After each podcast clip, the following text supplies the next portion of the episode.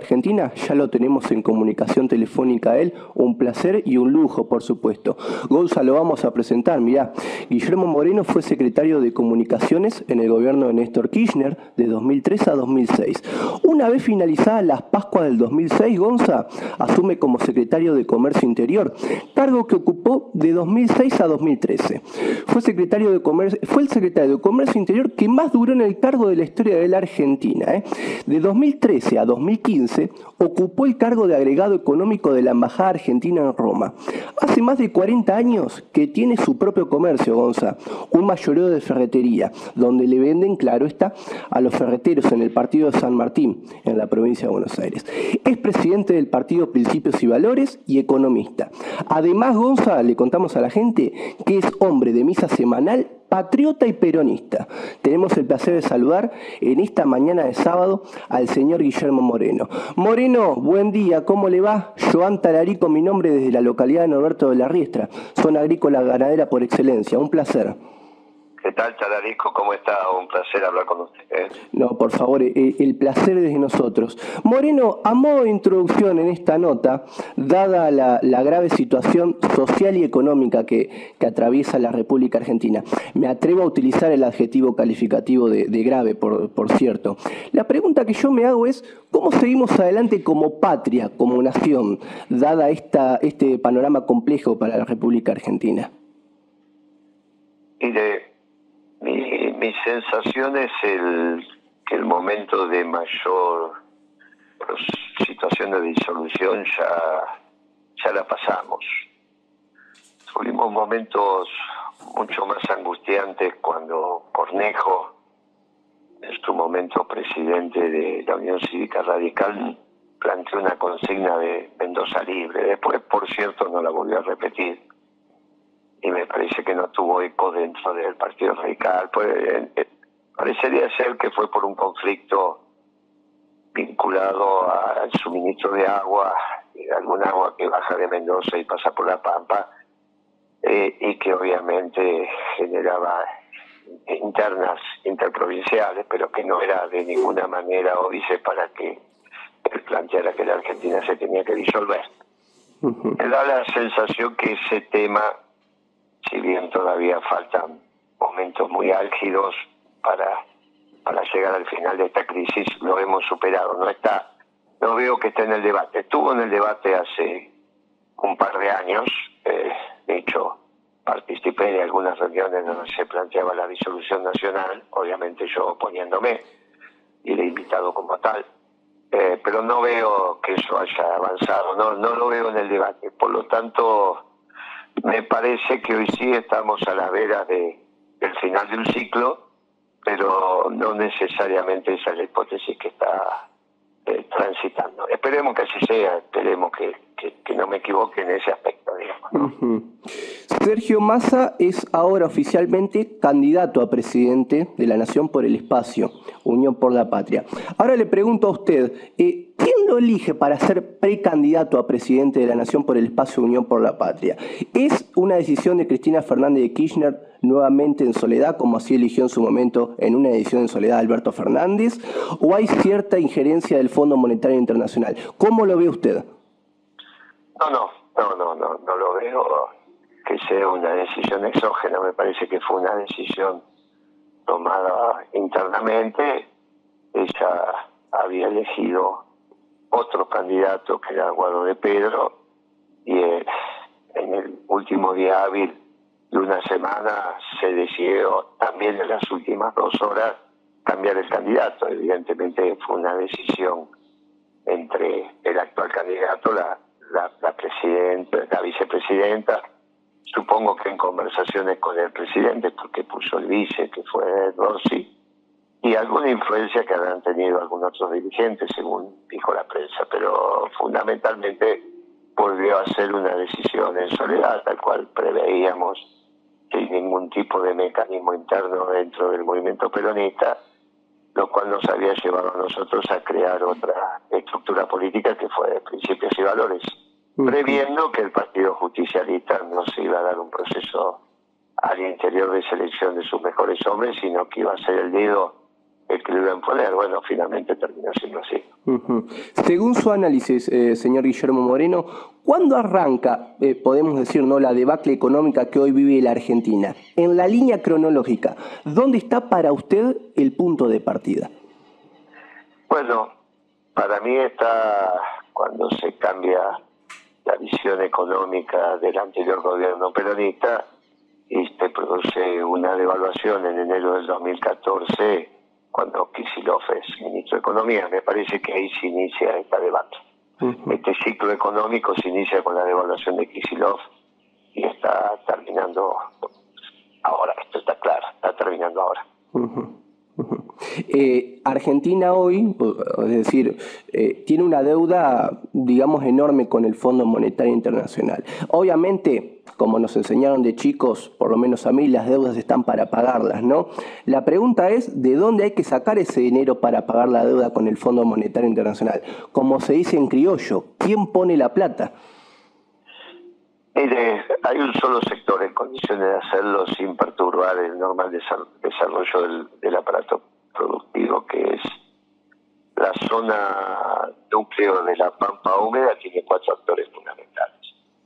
Los, trabajadores, los contratistas, los productores, que son los que organizan la producción, y los que arriendan su tierra, los dueños de la tierra. Me parece que ahí es donde tenemos que ir a buscar, hay que hacer una ley de arrendamiento, hay que explicarle a los propietarios que ahora les toca a ellos, que van a ser compensados con un bono a 25, 30 años en moneda dura con tasa de interés internacional, pero que bajando el costo del alquiler que paga el productor en el orden del 45-50% de la producción, que parece más un sistema formal que un sistema capitalista, se están en condiciones de poner las retenciones donde hay que ponerlas y con eso no solo se baja el precio de los alimentos, sino se hace un fondo para ahorrar los compromisos de la deuda.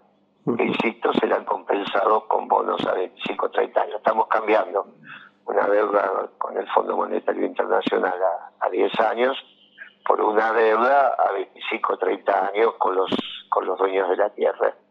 Que la ventaja que tenemos en este, en este planteo es que nos quitamos de encima las restricciones que tenemos para reindustrializar la Argentina y un crecimiento vigoroso en nuestra, parte. Toda otra alternativa, toda otra alternativa va a terminar mal. La planteé Patricia Bullrich, la planteé Milley o la planteé Massa. Toda otra alternativa técnicamente va a terminar mal. Entonces, es preferible utilizar ahora esta propuesta y no hacerla cuando la realidad indique que no hay otra alternativa y el deterioro sea mayor. Le insisto por tercera vez, toda otra alternativa para pagar la deuda va a terminar mal.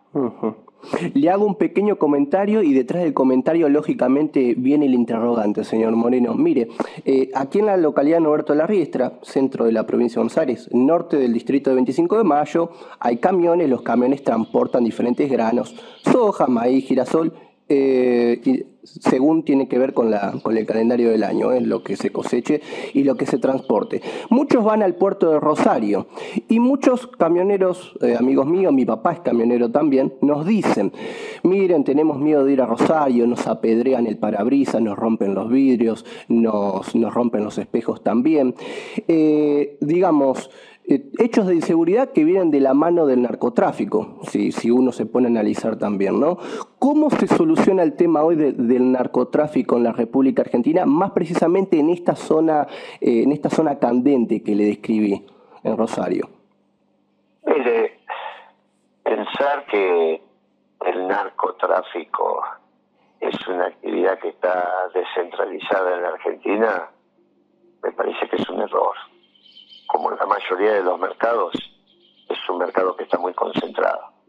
Y yo lo dije ya en varias oportunidades, eso se concentra en Nordelta. Con lo cual me parece que esa es una actividad que tiene que asumir el próximo presidente.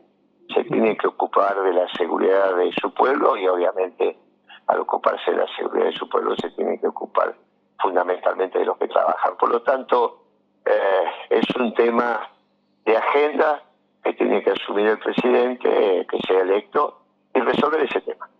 Es obvio, ¿cuántos grandes narcotraficantes puede haber en Argentina? Tres, cuatro.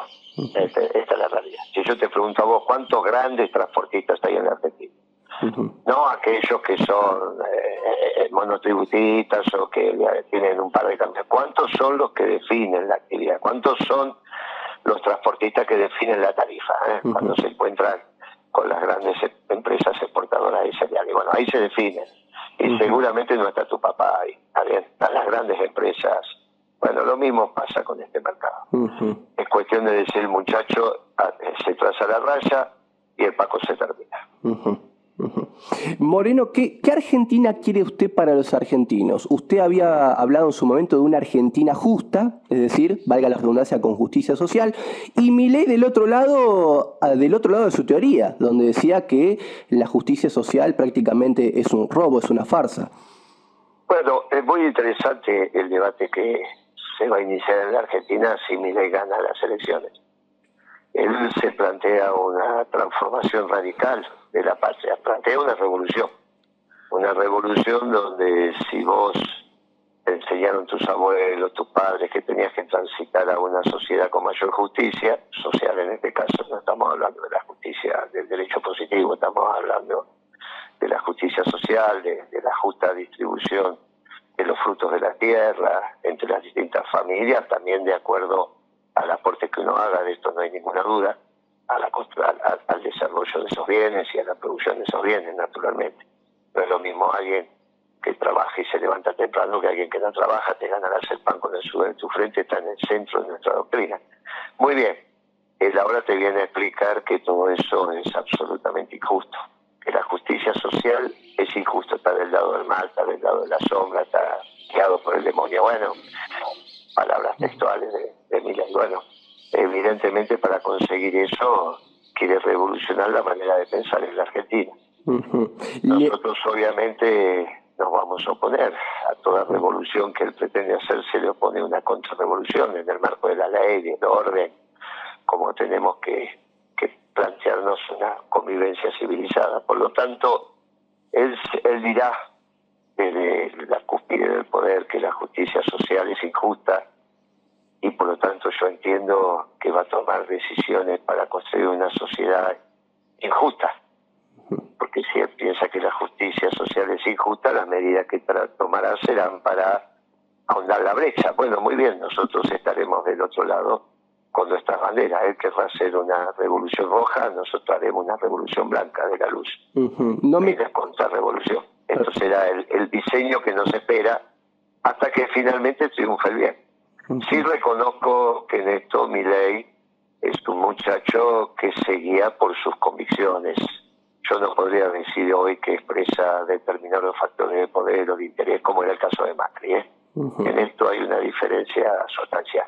Eh, es un muchacho enamorado de sus ideas. Veremos si sus ideas cobijan y describen la realidad o son antitéticas a la realidad y eso se verá muy rápido cuando empieza a gobernar. Es que gana las elecciones. No me quiero salir de ese tema que me, que me parece interesante.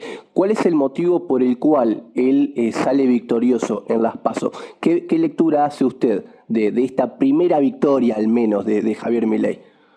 Bueno, mi sensación es que tanto hablar del Estado, tanto molestar con el rol del Estado cuando el peronismo había dicho todo sobre el Estado, que dijo Perón, gobierno esclavo de un pueblo libre. Me parece que tanto meter cuestiones en el Estado con las fundamentalmente el discurso de Kisilov y que finalmente fue adquirido por el conjunto del gobierno en los últimos dos años, es que dejaste sin oxígeno no solo a los jóvenes, y hoy la rebeldía parece ser que es tan libertario, sino que también a todos aquellos que la están pasando mal. Si tanto te hablan del Estado y la estás pasando mal, es porque es culpa del Estado. Bueno, ese discurso me parece que penetró y ahora, bueno, hay que transitarlo desde ahí. Le, formulo el último interrogante, señor Moreno, y desde ya le, agradezco estos minutos que nos ha brindado para FM Mágica 104.3 aquí en la localidad de Norberto de la Riestra, zona agrícola ganadera. Le volvemos a repetir para, algún desprevenido que, no conoce la localidad. Eh, desde, su punto de vista, y me llamó poderosamente la atención, por eso le, le quiero preguntar, para usted, su santidad, el Papa Francisco I, ¿es el argentino más importante de la historia? Sin duda, sin duda. Hoy está hoy es la guía espiritual de la humanidad y tiene una presencia en sus dichos de escala global. No, no, no hay ninguna duda. No hay ninguna Este pueblo generó el primer papa americano para la humanidad, una, una cosa extraordinaria, una cosa extraordinaria. no hay ninguna duda. Eh, no hay ninguna duda y, y hay que cuidarlo hay que rodearlo, hay que rezar por él como siempre pide, eh, y tenemos que seguir sus enseñanzas, que son muy importantes no solo para el pueblo argentino, sino para la humanidad. Y mucho de lo que dice a nosotros nos resulta sencillo, no solo porque hable castellano, sino porque el marco conceptual que utiliza es el que cada uno de nosotros tiene en su íntima convicción. A veces a otros pueblos les resulta más difícil y bueno, nos toca a los argentinos cuando viajamos por el mundo, recibimos visitantes, descodificar algunas de las cosas que dice su santidad, pero sin ninguna, sin, ninguna situación distinta. El Papa es el más importante hijo de la tierra. Señor Moreno, le, agradecemos por este contacto en esta hermosa mañana de sábado aquí en FM me alegra, me alegra que sea lindo día aquí también y eso es la séptima sección electoral, ahí pegando con la cuarta sección electoral. Están en el centro de la provincia de Buenos Aires. Sí, señor, a, 60 kilómetros de Chivilcoy que usted tuvo cuando, cuando estuvo de campaña. pero ya es otra sección electoral. así es.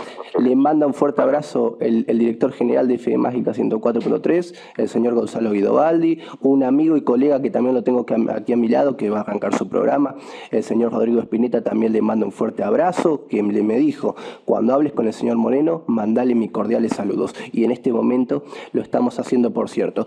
Eh, yo creo que en este momento, y, no sé si coincide conmigo, para, para, cerrar, para culminar esta nota, yo creo que dada, dada esta situación económica de la República Argentina y este panorama complejo, tenemos que luchar todos juntos, eh, los comunicadores y los diferentes trabajadores que tiene la República Argentina, para sacar esto adelante con un único objetivo, eh, la felicidad del pueblo y la grandeza de la patria. ¿Usted qué opina? Me parece que es así. Es la hora de, sobre todo, la mancomunión de lo que seguimos pensando que la justicia social es justa. Y está del lado del bien, está del lado de la luz, está del lado de las más puras tradiciones que han construido nuestros antepasados en la, en, la generación de este pueblo extraordinario. Me parece que todo lo demás, eh, bueno, nos vamos a encontrar en la arena pública, en el debate, y, discutiendo desde ya dentro de la que la ley y el orden facilita y hemos resuelto transitar. Eh, pero así se están dando las cosas. Veremos cómo terminan finalmente las elecciones. Hoy se está viendo una ola favorable para los libertarios.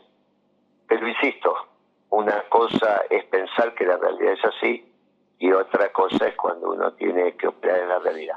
Eh, veremos, veremos cuando empiece a transitar, si es que así se da el futuro gobierno de Milay, cuando su marco teórico, ese aparente conocimiento que tiene de cómo funciona la economía, se da de bruces con la realidad, y ahí tendrá que cambiar. Y veremos en ese cambio cómo transita nuestro pueblo, nuestra Argentina. A mediano y largo plazo soy extremadamente optimista. Eh, de corto plazo quizás todavía tengamos algunos insabores, pero serán de corto plazo y a la larga saldrá ese sol hermoso como tenemos hoy, que, que nos ilumina y nos calienta no solo el cuerpo, sino fundamentalmente el alma. Y que la victoria en una elección sea un medio y no un fin, ¿no?